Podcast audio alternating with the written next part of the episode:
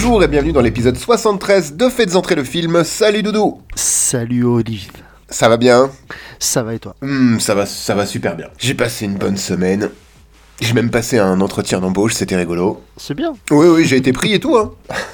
Ah bah tant mieux. Je postule le mercredi, euh, je postule le mercredi, j'ai mon entretien pour le jeudi, j'ai ma réponse le vendredi, je suis pris, j'ai dit non, mais merci beaucoup. C'est gentil de vous intéresser à moi, mais. Je citerai pas la marque, parce que voilà. Parce que sur mon CV, il y a les liens des deux chaînes. Et merde, voilà, je suis grillé, ça y est. Et ouais. Bon, euh, le, surge- le, sur- le surgelé, hein, si vous nous écoutez, euh, Si jamais Pôle emploi t'écoute, t'es dans la merde. bah, j'ai le droit de refuser. Il proposait 33K à l'année, je vais pas dire euh, oui. Et toi, Doudou, comment tu vas? Moi ça va. Non mais euh, fun fact parce qu'on fait une émission de cinéma et il y a pas longtemps j'ai été au cinéma Mhm. voir euh, l'avant-première donc de Suzume et c'était avec euh, le réal en guest Makoto Shinkai qui est le réal de Your Name pour ceux qui connaissent Mhm. et c'était vraiment très très bien. Il m'a envoyé une photo, il était, euh, il était beau. Ouais, il était loin. Mais euh, c'était top. Et puis, Grand Rex, quoi. 2700 places. et et- et, ouais, c'est une des plus grandes salles du monde. hein. Et euh, quand t'as 2700 personnes qui applaudissent l'arrivée du, du Real, c'est c'est quelque chose quand même. Euh, ouais, je pense que je, je vois la salle, euh, laquelle, laquelle salle c'est au Grand Rex. J'avais été voir, qu'est-ce que j'avais été voir? J'avais été voir Émilie Simon avec un orchestre de chambre qui Ouais, reprenait. c'est euh, C'est- une salle où que tu peux. En fait, il y a du théâtre et tout, machin. Mais euh, juste pour parler de Suzume deux minutes, c'est quand même l'histoire d'amour d'une personne, avec- enfin du- d'une d'une lycéenne avec une chaise. Et rien que pour ça, c'est fantastique. Pardon. D'une chaise à trois pieds. Ah, ça explique un tas de choses. Eh oui. Non, mais si vous voulez en savoir plus, regardez, les- allez voir le film, il sort dans deux mois. Donc c'est bon, vous avez le temps de vous y faire. Mais quel crâneur en plus. Ouais, bah, dans deux mois, ça va aller. Moi, je l'ai vu avec le Real. Ouais, je l'ai vu avec le Real qui était assis à côté de moi, ça c'est pas vrai. Et euh, Il m'a tapé le genou, Après, il quand m'a il fait. parlait, je comprenais. Bah oui. Mais c'était sympa, c'était une bonne expérience. Et voilà. Donc, je vous rappelle que Kev et moi, nous avons également une deuxième chaîne, la chaîne Kev et O, K-E-V espace E-T espace O, où nous produisons des vidéos à raison d'une vidéo tous les vendredis à 18h, qui se veut à but rigolo, humoristique et peut-être de temps en temps un peu plus sérieux. Ah non, non, c'est et non lucratif. et, lu- et lucra- et lu- et lucratif. Nous avons également ouvert un Utip. Vous pouvez vous abonner. L'abonnement Utip est gratuit et vous pouvez soutenir en faisant un don si vous le voulez. Et vous le pouvez. C'était l'instant promo. L'instant promo est terminé. Doudou, de quel film allons-nous parler aujourd'hui? Aujourd'hui, nous nous retrouvons dans New York pour le plus grand huis clos de l'histoire. Et oui, dans une cabine téléphonique, parce qu'il y a quelqu'un de bizarre qui vient d'appeler. Nous sommes dans Fun Game. Je me suis encore mais c'est on va y aller. allez. Chut. Ok, donc oui, Fun Game, un film de 2002 réalisé par Joel Schumacher avec un budget de 13 millions de dollars. En tête d'affiche, nous retrouvons Colin Farrell, Kiefer Sutherland, Forest Whitaker, Rada Mitchell, Cathy Holmes, Tori Kittle Richard T. Jones et quelques seconds rôles dont on va se passer. C'est un film qui a la particularité d'avoir été tourné entièrement à Los Angeles, alors que ça se passe à New York, et entièrement dans euh, sa chronologie ce qui en fait déjà une petite originalité. Et évidemment, c'est un succès puisqu'il a rapporté pas loin de 98 millions de dollars euh, au niveau mondial. C'est donc un succès commercial. Oui. Merci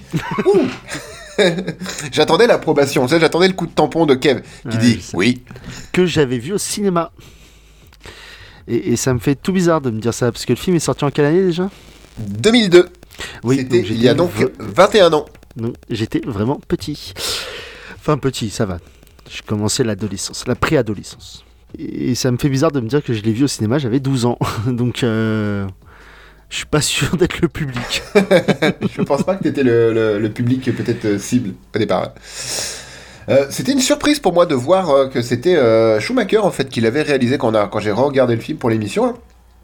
Là. Je fais ah oui c'est d'accord. Je Schumacher qui avait fait euh, 8 mm, Oui. c'est ça? C'est en effet également lui qui a tourné Ouais, 8 mm. Je le savais, je le sentais. Un goût, un arrière-goût de, de- De pisse. Non, vu que c'est moi qui avais. euh, je crois que j'avais animé 8 mm ou pas. Donc je me souvenais que son nom me disait quelque chose. Et on va sûrement faire un autre film de lui un jour aussi. tu me fais peur. Je viens de voir qu'il a fait le nombre 23, donc euh, bon. Ah. Oui, en plus, tu m'en parlais il y a pas longtemps. Bah, quand t'es venu à la maison, tu m'en parlais. Oui, il y a, y, a, y a, même pas une semaine. Exactement. Euh, eh bien, on va, on va avancer sans trop tarder. Le film est en cours. Euh, ne perdons pas de temps et essayons de le rattraper. Euh, Doudou, la première scène, s'il te plaît. Alors, la première scène, ça s'ouvre par. Euh, enfin, il y a une voix off. Et il y a. Euh, on voit un satellite. Il va y avoir. euh, ça rentre. Je sais plus si ça rentre dans le satellite, mais il y a beaucoup. On voit les composants. On voit New York euh, en. En composants électroniques et tout, et ça, la voix off nous explique que euh, il y a énormément de, enfin de, de, de lignes de, euh, de téléphone dans New York. Genre, il y a 12 millions d'habitants de New York. euh, Il y a une personne qui a, y a 11 millions de lignes, je crois, un truc comme ça. Euh, Il y a un tiers de ces personnes-là qui ont des téléphones portables. Il faut s'imaginer que c'est en 2002, donc euh, le téléphone portable est pas du tout euh, répandu aujourd'hui. Je pense que voilà, c'est le, film aura un autre goût aujourd'hui. Mais euh, voilà, donc cette, cette, euh, cette voix off nous explique que voilà, il y a beaucoup de nanana. et ça nous introduit au personnage donc de Colin Farrell qui au départ on sait pas trop ce qu'il fait, il est avec un mec, il est au téléphone et on sent que c'est un attaché de presse, un agent. Oui, un agent, c'est ça. Oui, il est pas Ouais, dans- il, se revendique pas attaché de presse. C'est un agent. Ouais, c'est un agent. Ouais, enfin, c'est un escroc surtout, mais ça, on y arrivera plus tard. Et voilà, il- lui, il est au téléphone, et euh, fin de la première scène, je pense. Et tout à fait, oui, oui, fin de la première scène, hein. on part vraiment d'un gros... on- ça, ça, ça zoome en fait quelque part, on part de, du- du ciel et euh, ça décline un peu sur le, le- les fameuses lignes téléphoniques pour arriver à quelqu'un qui téléphone, hein, globalement. Et ça va être notre personnage principal d'ailleurs, ça va être Colin Farrell qu'on va suivre tout du long euh, Oui. de ses péripéties dans une cabine téléphonique. Alors, pour les plus jeunes qui nous écoutent, qui sont au nombre de deux, Oui. parce qu'on sait à peu près la moyenne d'âge des personnes qui nous écoutent et c'est pas ça, normalement vous savez ce que c'est. La cabine téléphonique, c'est l'ancêtre des téléphones portables. Ça ne se portait pas, c'était fixe et il y en avait partout dans toutes les villes. C'était des, des, des grosses cabines un peu comme des chiottes publiques sauf qu'on téléphonait dedans. Alors certains pouvaient aussi pisser dedans, mais principalement ça servait à téléphoner. Oui, Encore une fois, l'approbation de, de Kevin me, me fait très plaisir. Oui. juste avant qu'on entre dans le film, euh, moi j'aime j'aime beaucoup aussi la, hum, la comment on ça là, l'affiche du film. Elle a un côté vieux film, je trouve. hein. Oui, très très. Et elle me fait penser à, je pourrais te dire qu'elle me fait penser à d'autres films. Elle me fait penser à d'autres affiches, mais je pourrais pas te dire lesquelles. Vraiment, j'ai l'impression que cette affiche, elle a été dupliquée ou que c'est elle-même un repompage d'un autre truc. Parce que tous ces carrés, C'était trending en fait euh, à cette époque-là. Ouais, il y avait sur ce genre de film un peu thriller, action euh, ou même euh, comédie romantique. T'en avais aussi des un peu comme ça. hein. oui, voilà, plein de ça. cases de couleurs différentes. euh, voilà, donc euh, oui, oui, c'est tout à fait. euh, Mais je l'aime beaucoup. J'ai euh, Bienvenue dans notre euh, dans notre émission spéciale les affiches de films en ASMR. Des affiches de films. Ah, en ASMR. Ouais, J'essaie de ronronner, j'y arrive pas trop. Non, c'est ça qu'il nous faudrait. hein, C'est un chat. Avec un chat, euh, Ouais. on devient les rois, les rois du Bah, je pétrole. pense la mer. qu'en en termes de débat, on sera toujours sur le même niveau.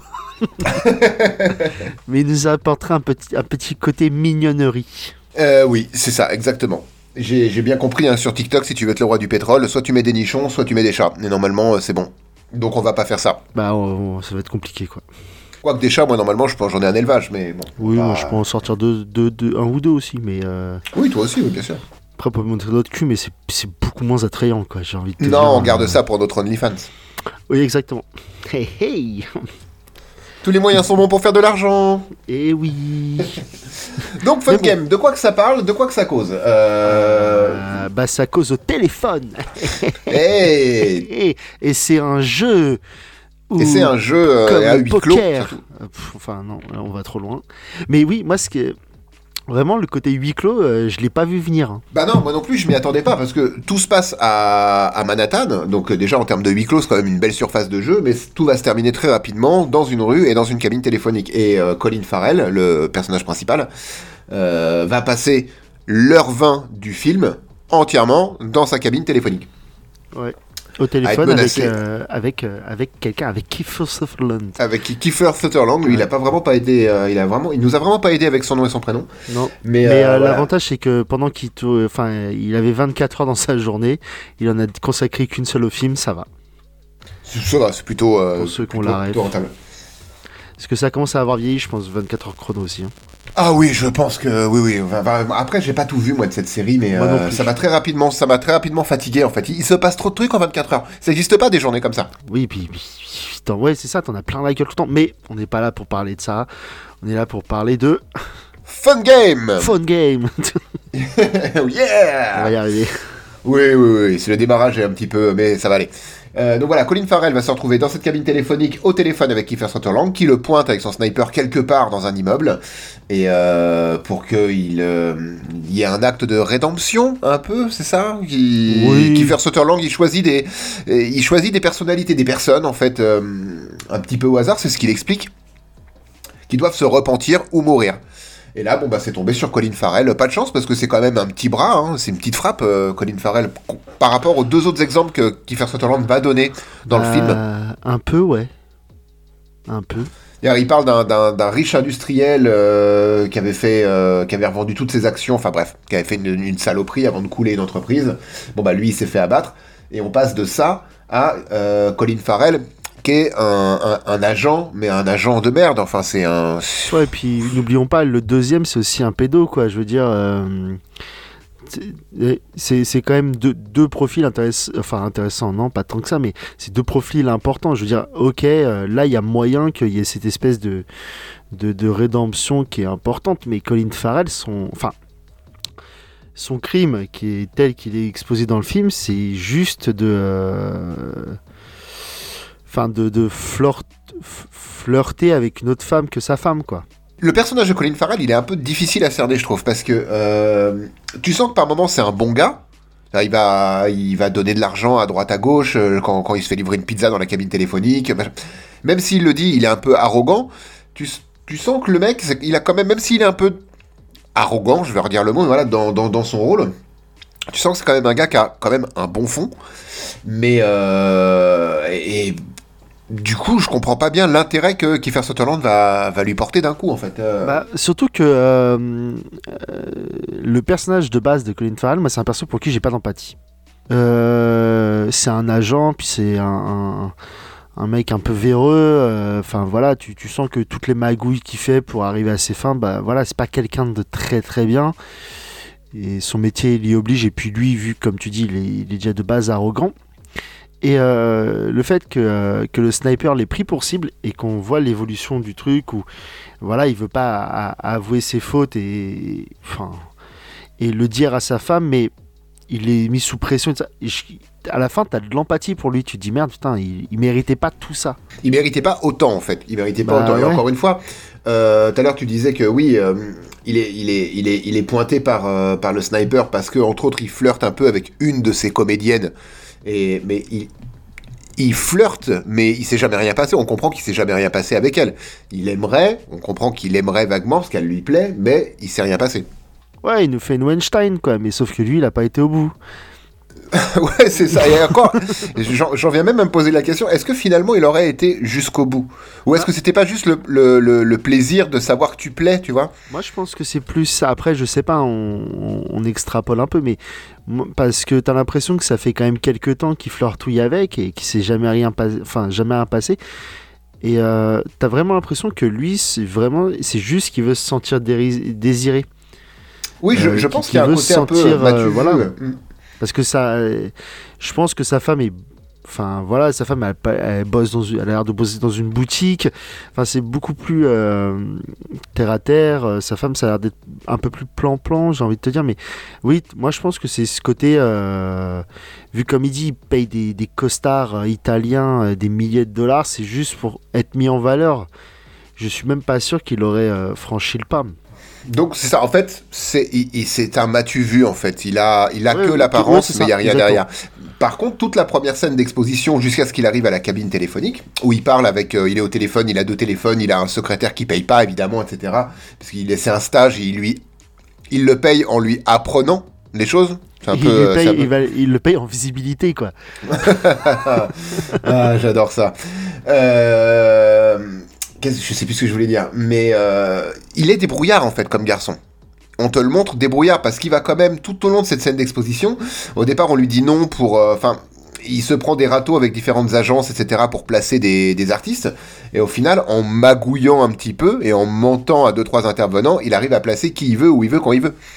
Donc, euh, et je pense que c'est comme ça un peu dans le métier, surtout quand t'es un, un agent de seconde zone, tu vois. Donc, il n'est pas si méchant que ça, et je le trouve plutôt présenté comme un gars, euh, m'as-tu vu, mais débrouillard. Parce qu'il arrive quand même, avant d'arriver à sa cabine téléphonique, il a réglé tout ce qu'il devait à régler euh, avec ses, deux, ses, téléphones, quoi. Ouais, c'est, en fait, c'est ça, oui. C'est, un, un, agent de seconde zone qui essaye de, de faire tout ce qu'il peut pour, euh, pour s'en sortir. Et, voilà, mais euh, il, met quand même bien antipathique au début du film parce que, comme tu dis, avec son attaché presse là, son, stagiaire et qui lui, en gros, il le paye par l'expérience. Et euh, tout ça, en fait, ce personnage, il, a rien de plaisant. Il est pas, mais c'est pas un personnage non plus ultra détestable. Faut, faut aussi euh, se l'avouer. Oui, non, bien sûr, bien sûr. Et puis je pense que c'est aussi, euh, ça, vient aussi de la performance de Colin Farrell, hein, qui est très bien, il est très très bien dans le rôle. Donc en face de lui, on va avoir Kiefer Sutherland, qu'on ne voit quasiment pas voir de tout le film. même on ne, on ne fait que l'entendre. Dernière scène où on l'aperçoit de façon floue. C'est lui qui va être un peu notre narrateur en même temps. Et cette dernière scène, j'aimerais qu'on en parle euh, plus tard. Pour moi, elle, ne peut pas se produire, mais euh, on en parlera plus tard.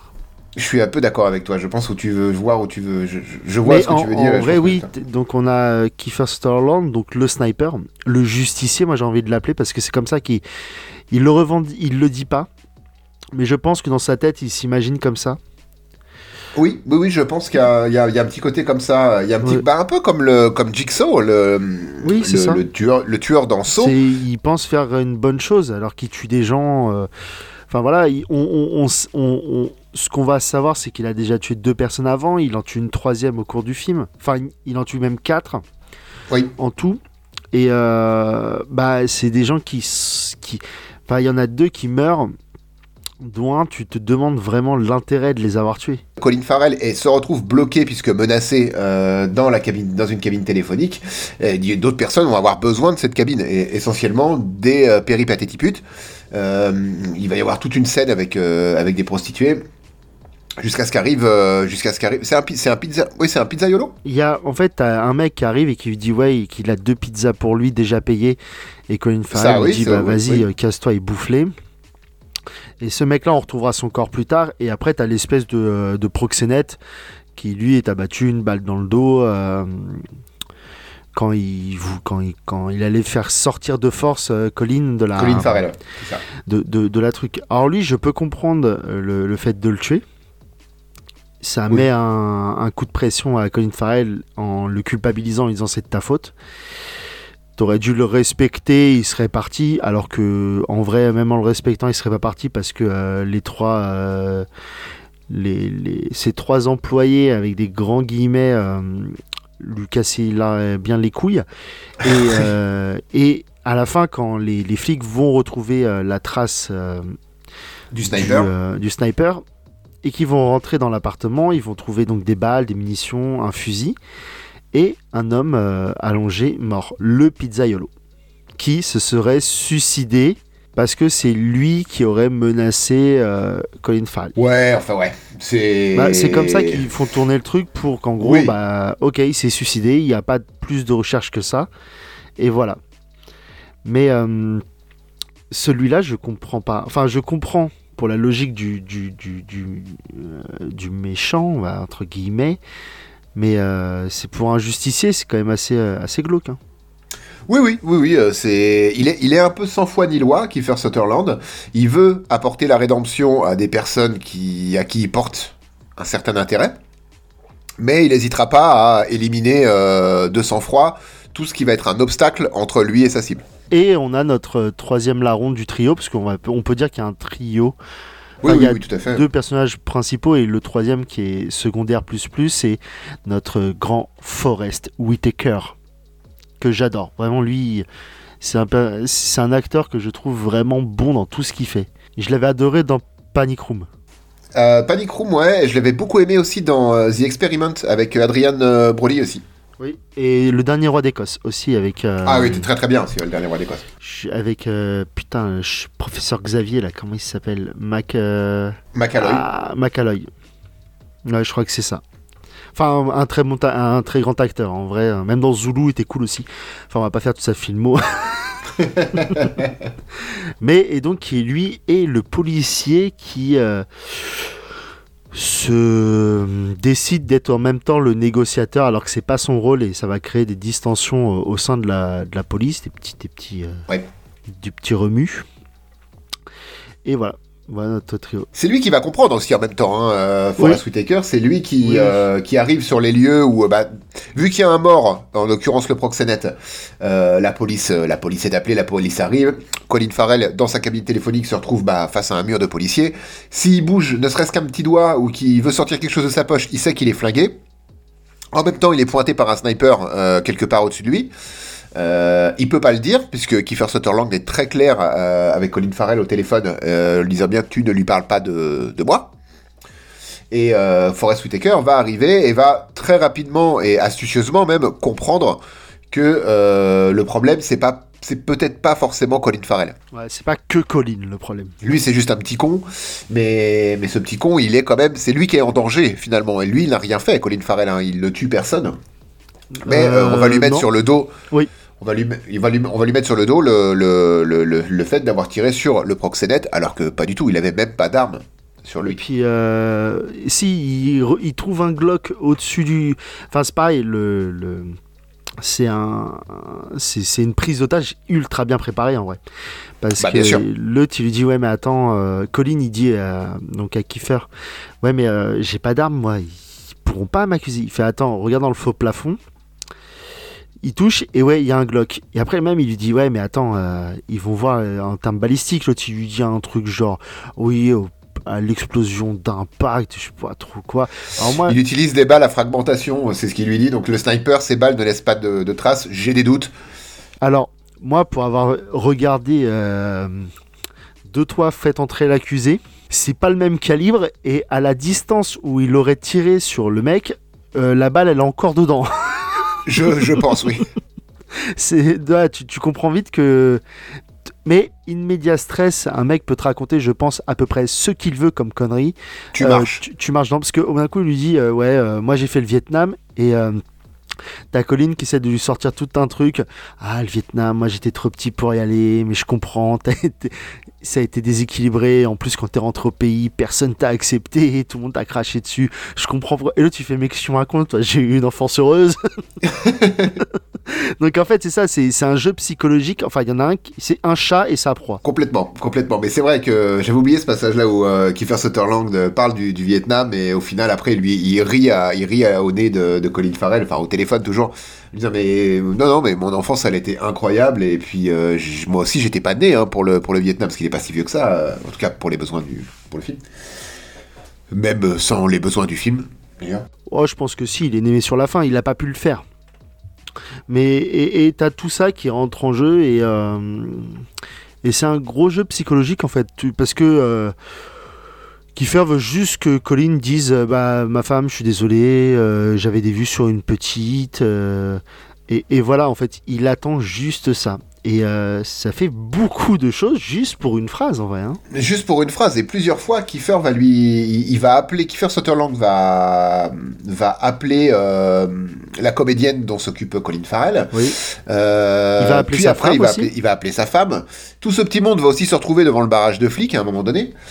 Tout ça pour que Colin dise juste oui, je suis un connard. Ce qu'il va faire. Ce qui va, ce qui va finir par, il va faire. avouer hein. à, à sa femme, voilà, il va avouer à son, enfin, son espèce de, de stagiaire que euh, mérite mieux que ce métier de merde et que lui, comme comme chef, il va avoir des mots forts et, et- et- et s'il y a bien un truc que je trouve fantastique dans ce film, moi, c'est vraiment le le, euh, le le jeu de Colin Farrell en vrai. Il a une intensité dedans et en plus, si tu me dis qu'ils ont tout tourné. euh, Dans l'ordre chronologique, ouais. dans l'ordre chronologique, ce qui est plus facile, je pense, pour ne pas avoir de faux raccords sur les sur les différentes blessures et tout ça, mais il a, enfin, tout, tout transpire dans son jeu, le stress. euh, puis non, puis jeu de regard et puis Colline a des yeux. euh, Wow. Ah, il a été long à démarrer, hein. mais ça y est. Là, là crois-moi, on va plus l'arrêter. Ça fait longtemps que j'avais envie de la faire, mais je savais pas comment la caler.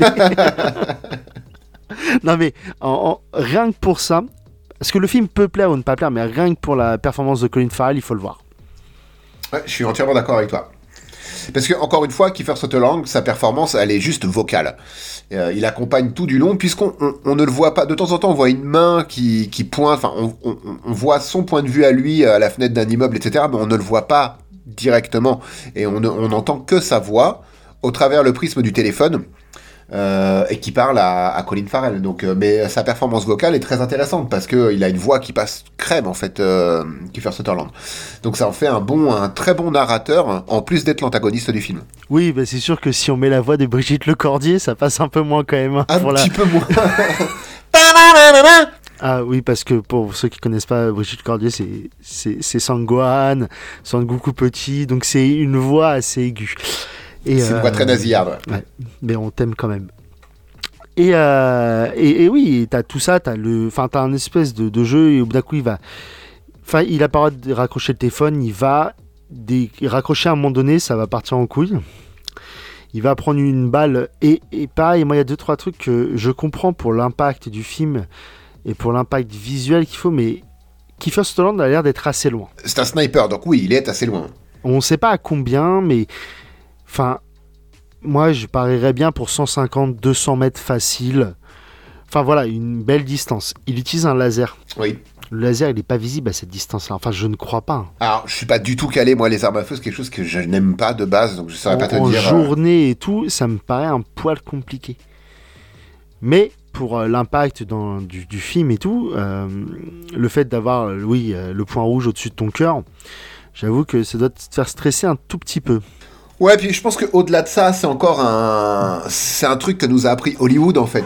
Et comme comme ça, le, le, spectateur il comprend tout de suite. Tu parce que t'enlèves juste ce point rouge et tu dis juste, je suis un sniper, je te pointe maintenant. Nous, en tant que spectateur, on ne le voit pas ça, on ne le ressent pas. Du coup, en rajoutant juste ce point rouge, qui est une convention de cinéma, je pense maintenant, tout le monde comprend tout de suite et on sent c'est beaucoup plus impactant. C'est toi qui as raison. Bah, le, le, euh, le laser, oui, c'est vraiment une convention de cinéma.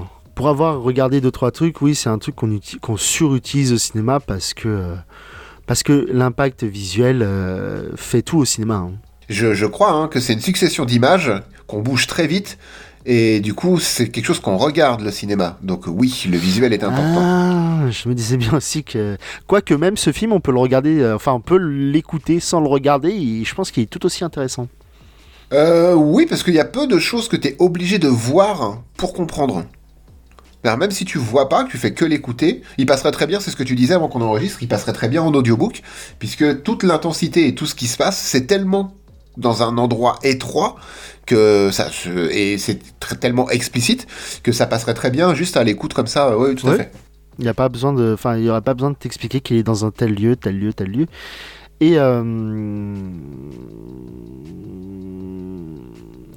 et, et voilà, c'était ce que j'avais envie de dire. C'est waouh. Je sais, c'était ultra pertinent, c'est compliqué de rebondir dessus. comment, repart- comment repartir après ça? Comment repartir après ça? Euh, Le film est très court. hein. Le film est très court. Il fait 1h, 1h20, je crois.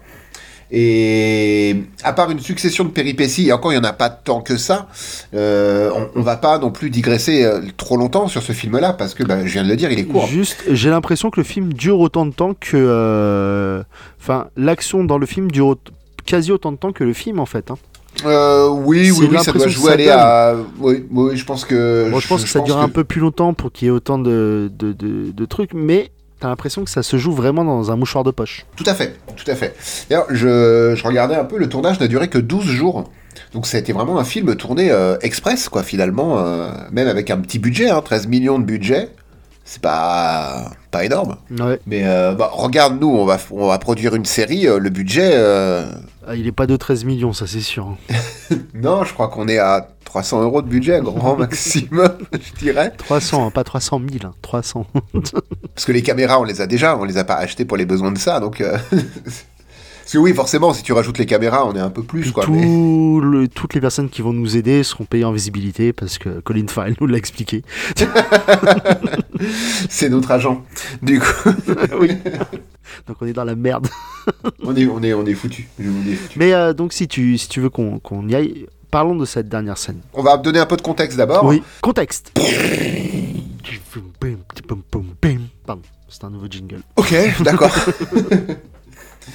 Euh, co- euh, pff, comment, comment ça se passe à la fin déjà? Colin Farrell va sortir de la cabine téléphonique Ouais, avec une arme. avec, avec une arme. L'arme qu'il a trouvée dans le faux plafond, hein, du coup, de, de- Et il de- va de la dire- cabine. Ah, il va gueuler des trucs, je me rappelle plus. Et là, on entend un bruit, une détonation. Colin est percuté par quelque chose. Il tombe au ralenti sous 18 plans. Il s'effondre sur le sol. La police arrive. nanana, nanana. On se rend compte qu'il a juste pris une balle de caoutchouc C'est ça. pour euh, faire genre ah il a été abattu et non il va être euh, donc euh, emmené enfin mis à 30 mètres enfin à 5 mètres de- de- du lieu du crime dans un Dans, un une camion, le, dans le, le classique, le classique un peu fin de film, hein, c'est-à-dire, euh, c'est, on le voit monter dans l'ambulance euh, sur, sur un brancard. Sa femme va monter avec lui, je crois? non non il est tout seul Non, on lui injecte parce que sa femme est je crois avec Forrest dans la ville et euh, et il va, on va lui injecter sûrement un sédatif. C'est ce qui est. Je sais plus si on lui injecte ou on lui donne à, à prendre. Et là, il y a un homme qui va s'adosser à la à l'entrée de la de l'ambulance, qui va commencer à lui parler, lui dire des mots doux, faire de l'ASMR. Et c'est à ce moment-là où on voit Kiefer Sutherland avec euh, en flou, hein, vraiment très très flou avec. Bah, euh, On, le, on le voit du point de vue de, du point de, vue de Colin Ouais, Farrell. Du coup, euh, vu qu'il commence à tomber dans les vapes, et en plus, le mec lui explique que, que bah, c'est plus ou moins lui qui l'a visé, alors qu'on avait dit il y a deux minutes à Colin Farrell que le gars qui l'avait euh, qui l'avait mis pris pour cible s'était suicidé. oui. Et alors là, il se rend compte que, mais tu sens qu'il s'en rend compte, mais qu'il va pas s'en souvenir. Donc déjà, euh, il y a peu de chance, oui. et qu'il il arrive pas à communiquer avec les autres. Et là, on voit euh, Kiefer Sutherland avec une vue de dessus passer sur la scène de crime tranquillement avec une mallette, une belle grosse mallette. Il, il passe, mais quand littéralement à 2 cm de la cabine téléphonique, il marche sur euh, les- le verre brisé et fin du film. Mais co- comment? Comment déjà ce mec rentre dans euh, le- Dans le périmètre. dans le périmètre de sécurité de la police? Puis tu, tu vois un mec que tu connais pas se balader avec une mallette, mon gars, qui pourrait contenir quelque chose de potentiellement être un fusil, Comme un sniper, tu veux dire? Comme un sniper, je voudrais dire. Euh, en fait, moi, cette scène, je la, je la comprends. J'aime beaucoup le fait que le mec euh, s'adosse à la à la à l'ambulance pour dire à, à Colin qu'en gros, euh, bah, s'il fait des conneries, il reviendra. Mais euh, son départ là sur la scène de crime, je ne, pour moi, ça me ça me casse un peu du film. Ça me fait sortir un peu du truc de me dire, c'est bien parce que tout avait l'air plus ou moins réel et là vraiment, on a plus rien à foutre. J'avais pas remarqué, là je me suis remis la fin pour. euh, juste pour, euh, pour qu'on soit bien raccord, j'avais pas remarqué que quand, Kiefer Sutherland arrive vraiment au pied de l'ambulance, qui s'adosse sur la porte de l'ambulance, il tient deux trois mots à, à Colin Farrell. Ils sont tout seuls, hein, l'ambulancier est descendu, il lui a fait son injection, il n'y a pas de contrôle. Euh, Kiefer Sutherland lui touche la godasse à Colin Farrell, mais il a il prend juste un, un mouchoir pour ne pas laisser d'empreinte sur la, sur la godasse. Donc cette scène-là, ok, c'est vrai qu'il la fallait pour les besoins du film, pour que ce soit bien clair, etc. Mais euh, le petit détail du je m'approche de toi, je me permets de te toucher, mais j'ai quand même un mouchoir entre euh, tes godasses et ma main, c'est le petit détail qui rend le, truc sympathique, du coup que que j'avais pas vu euh, au premier là en, en le regardant pour le besoin du film. Oui, je m'accorde à des détails, oui, bien sûr. Et t'as raison parce que ce film est fait de détails. Un film est fait de détails. Et il est fait d'images, parce que c'est visuel. Et, et moi, c'est ça en fait, cette dernière scène que j'ai un peu du mal. J'ai- J'aime beaucoup l'explication, enfin, que Kiefer parle au truc, et je pense qu'on a besoin parce que euh, si tu enlèves ça, la thèse du, euh, du suicide du euh, pizzaiolo, moi j'y crois pas. J'y ai pas cru du livreur. Non, mais non, mais non. C'est, enfin même sans reconnaître la voix ou quoi, t'y crois pas. C'est- pas possible. Et le fait qu'on voit euh, donc ce, ce tortionnaire être là et lui parler, je trouve ça très bien, très impactant. Mais tout le côté, je pars comme un super, comme- vraiment comme un justicier en fait. Et Ah, cette complètement comme caméra du dessus, lui qui passe au travers des, enfin c'est c'est la sortie de Batman quoi. C'est un peu ça. Et puis il prend le temps de s'adosser aussi ou de regarder de très près la cabine téléphonique en, en- en ruine, hein, bien sûr. Euh, et il passe vraiment devant, il s'arrête devant la cabine téléphonique euh, pour bien la regarder, euh, avec son énorme mallette en effet. Avec du scotch dessus et tout, tu, dis putain, ma- marque dessus, il y a des armes dedans. Et ça peut pas être plus, plus discret quoi. Alors ça aurait pu être encore plus cliché, ça aurait pu être un étui de violon. Ah oui, oui, c'est vrai. Et là on Ouais. avait encore quelque chose de- de- de- d'un peu plus cliché. Mais euh, enfin, on, on, on est un peu tatillon avec ça, mais c'est vrai que c'est dommage. Je trouve que ça. Vraiment, c'est Batman qui part quoi. C'est un, peu ça. Et vu que Schumacher il a fait des mauvais Batman, euh, Ah bah il a fait la Batcard, putain, il a fait la Batcard. Allez, on va filer vers les conclusions. ok. C'est bon, je suis assis à la C'est conclusion. le bus de l'amitié, c'est le bus de l'amitié. c'est le- Doudou, Doudou. ta conclusion s'il te plaît. Ma conclusion, s'il te plaît. Non, su- moi, un film que j'ai adoré, que j'ai vu au ciné, que j'ai revu maintenant. Ça faisait longtemps que je l'avais pas vu. Et pour une fois, une fois n'est pas coutume, comme dirait l'autre. Enfin, Comme dirait moi. Kevin hein, surtout. Comme dirait l'autre qui est moi. Bah, mes souvenirs, euh, on avait gardé un plutôt bon, euh, bon souvenir, ce qui est complètement con de dire ça comme ça, mais non, super film. Re- euh, vraiment, regardez-le, c'est 1h20. Le rythme est, est bon. On n'en a pas spécialement parlé, mais le rythme est bon. Il est pas trop soutenu. Il y a des moments un peu de temps mort. Il y a, c'est rare de dire ça, mais pour moi, le film, il n'y a rien à enlever, il n'y a rien à rajouter. Enfin, sauf peut-être la dernière scène à retravailler, mais ça encore, c'est peut-être la vision du réalisateur. Donc, euh, c'est la sienne. Mais euh, il n'y a rien. Y a, enfin, c'est 1h20, on comprend qui est le personnage principal, on comprend euh, ce qu'il vit. Y a, ça fait jaillir quelques sentiments. Moi, comme j'ai dit, j'ai une évolution de mon empathie envers lui. Donc 1h20, foncez. Foncez, foncez, foncez. Et toi, Olive Bah, t'as bien résumé la, chose. C'est un film que vous pouvez voir vraiment. Allez-y, foncez. Euh, le rythme, c'est vrai qu'on n'en a pas parlé, mais le rythme, est- c'est juste ce qu'il faut. Le film est pas trop long. Euh, le film prend le temps de se poser, parce qu'à un moment donné, ils sont que deux, hein, enfin trois avec euh, Forest Whitaker, donc euh, on peut pas. le- le- les caméras prennent le temps, la réal est, posée quand il faut, elle devient plus nerveuse et très caméra à l'épaule par, par moment. Et il n'y a pas trop de scènes de tension, mais il y en a suffisamment pour vous générer des émotions. Et ça fonctionne très bien. Euh, et il n'aurait pas mérité à être plus long. Donc euh, c'est vraiment du tout, bon, du début à la fin. Donc euh, foncez voir ce film. Je l'ai vu en VO et en VF, mais vraiment, si vous voulez rigoler un peu par moment, la VF est rigolote, surtout quand il y a l'intervention des, des prostituées, parce que alors, vraiment, euh, on marche sur la tête en termes de, de- de traduction et de- d'intensité de, jeu. Mais euh, sinon, regardez-le en VO, bien sûr, ne serait-ce que pour la voix de Kiefer Sutherland. Donc un très grand oui. Et voilà, c'était donc notre avis sur Fun Game de Fun Joel Game. Schumacher. Fun Game, yeah. La semaine prochaine, je passe de nouveau la main à Doudou euh, pour l'animation de Faites entrer le film. Et on va se retrouver avec un petit film un peu plus long, mais très, euh, très chill et très fun. Enfin, en tout cas pour moi, j'en garde un bon souvenir, on verra bien.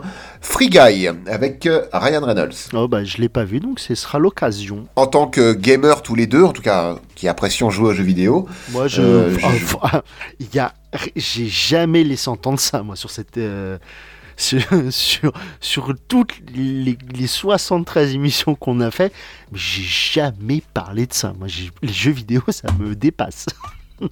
c'est vrai. Acteur studio. Persona, ça va, ça se passe bien? Ça, ça, tranquillement. J'ai d'autres projets qui me prennent plus de temps, donc j'ai pas le temps de claquer mes 150 heures sur Persona encore. Moi, je vous cache pas qu'il il y aura plus de faites entrer le film à partir du moment où Breath of the Wild 2, le prochain Zelda, il arrive. Hein. Olive, il disparaît dans sa grotte. Hein. Le chômage va jouer dardard. Non, c'est pas vrai. non, on vous parlera. Et puis au pire, si on n'est plus sur Felf, on est sur KVO. Et oui, et oui, oui, et puis oui, en plus KVO, hein, voilà, euh, grosse, grosse, euh, gros, gros projet de série là, qui le tournage arrive bientôt pour nous. Euh, encore pas mal de choses à préparer, mais on est plutôt sur la fin. Et j'ai très, très hâte. En fait, j'ai hâte, j'ai hâte de commencer. On va passer au possement parce que je sens qu'il va y avoir des, des, des, des, petits problèmes. Oh, toujours. parce que la dernière fois, quand on a été faire les repérages, je suis rentré chez moi, j'avais des griffures partout. Hein. donc bon, on s'est battu avec des lions, oui. On essaye de faire un truc un peu, un peu, un peu osé quand même. Eh, 300 euros de budget, hein. C'est pas non plus. Euh, oh, on n'est pas là pour rigoler. Hein. Ah non, pas trop. un peu. un petit peu quand même. Euh, eh ben, on se retrouve la semaine prochaine pour l'épisode 74 de entrer le film avec Free Guy. Avec Free Guy. À la semaine prochaine. Merci tout le monde. Pensez à vous abonner, liker, partager. Des bisous. Des bisous. Salut, à salut. la semaine prochaine. Ciao. Ciao.